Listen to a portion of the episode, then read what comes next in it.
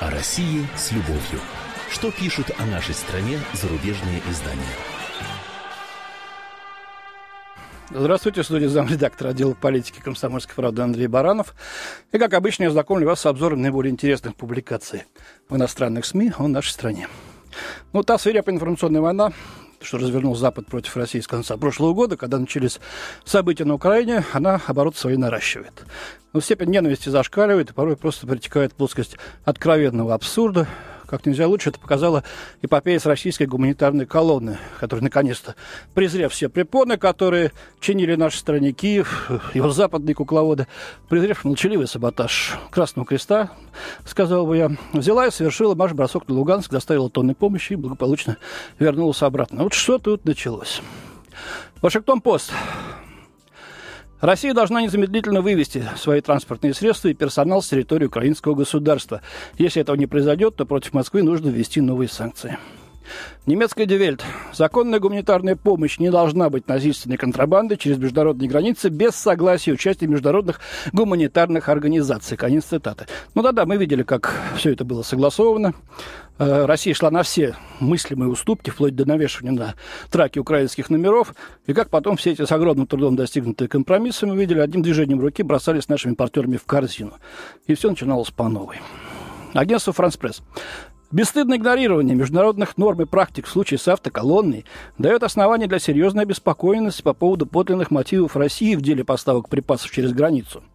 И агентство с удовольствием также цитирует представителя Пентагона господина Бредлова. «Э, навязанный переход границы без разрешения и эскорта свидетельствует о том, что Россия больше заинтересована в снабжении сепаратистов, чем в оказании помощи местному населению. Конец цитаты. Ну, не бред, а Люди там гибнут сотнями, дети, женщины. Мы это все видим по телевизору, это не постановка. Э, сотнями тысяч бегут потом, причем в Россию бегут, где их встречают, размещают, кормят, дают работу, жилье. Вот этого никто видеть не хочет. А зачем? Это невыгодно проще и привычнее представить Россию как мировое зло. Этому обыватель верит, э, чтобы Москва не делала. Потому что мозги промыты поколениями. Туда прочно ввинчены давние стереотипы. Ну, подозреваю, что кто-то сейчас из наших слушателей скажет, ну вот, опять Баранов там взялся за свою волынку, обвинять Запад, использует эти стержавые советские клише, там промывка мозгов, стереотипы холодной войны. Но вы знаете, так думаю не только я. Вот э, э Чешское издание э, «Парламентные листы» опубликовало большое, интереснейшее, на мой взгляд, интервью с чешской аналитиком в сфере СМИ Иреной Рышанковой. Вот выдержки. Запад с самого начала умело диктовал, как сегодня мир будет смотреть на кризис на Украине. Причем в этом Западу помог российский образ вечного злодея, и даже престижные информагентства поддаются политическому гипнозу. Для простоты буду называть стороны проевропейской и пророссийской. Однозначно преимущество имеет или до сих пор имела страна проевропейская. Ее метод впуска информации и ее формулировки были такими, что стало ясно, там есть консультанты. Более того, именно эта страна начала информировать первой массово на всех уровнях пророссийскую сторону, фактически заставляли лишь опровергать все новые и новые версии домыслов о событиях, которые никто из читателей не имеет возможности проверить.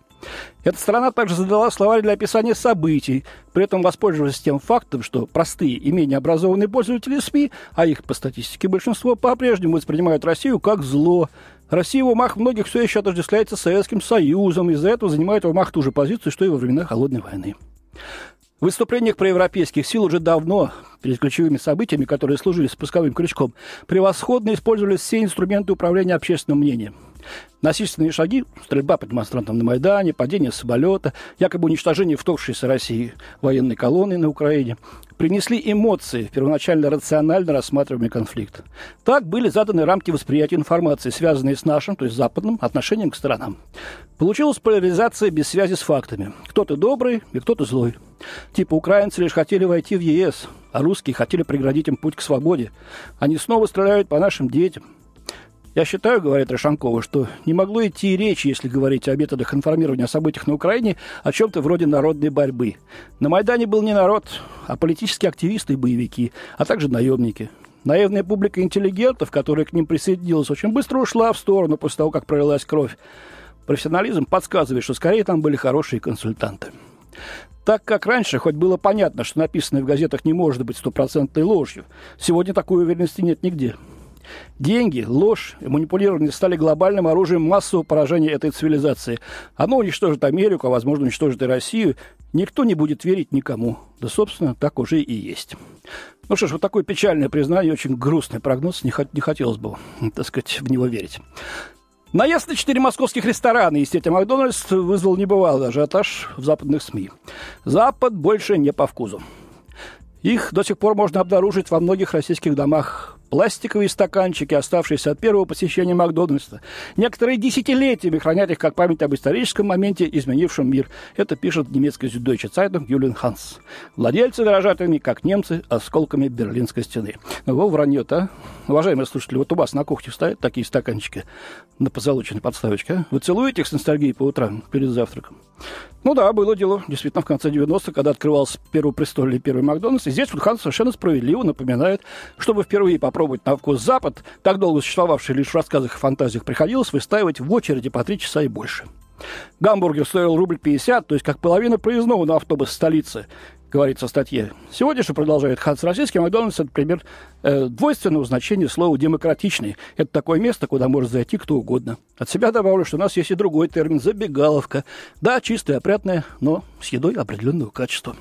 А вот британская «Таймс» э, говорит, что лишь 62% потребителей не огорчатся, если Макдональдс вообще уйдет из России. И э, газета перечисляет несколько российских сетей быстрого питания, поясняя, что российская индустрия переняла все уловки американской. В залах чисто, обслуживание пристойное, еда съедобная, сотрудники умеют улыбаться. Так что обольщаться, собственно, Западу и не нужно.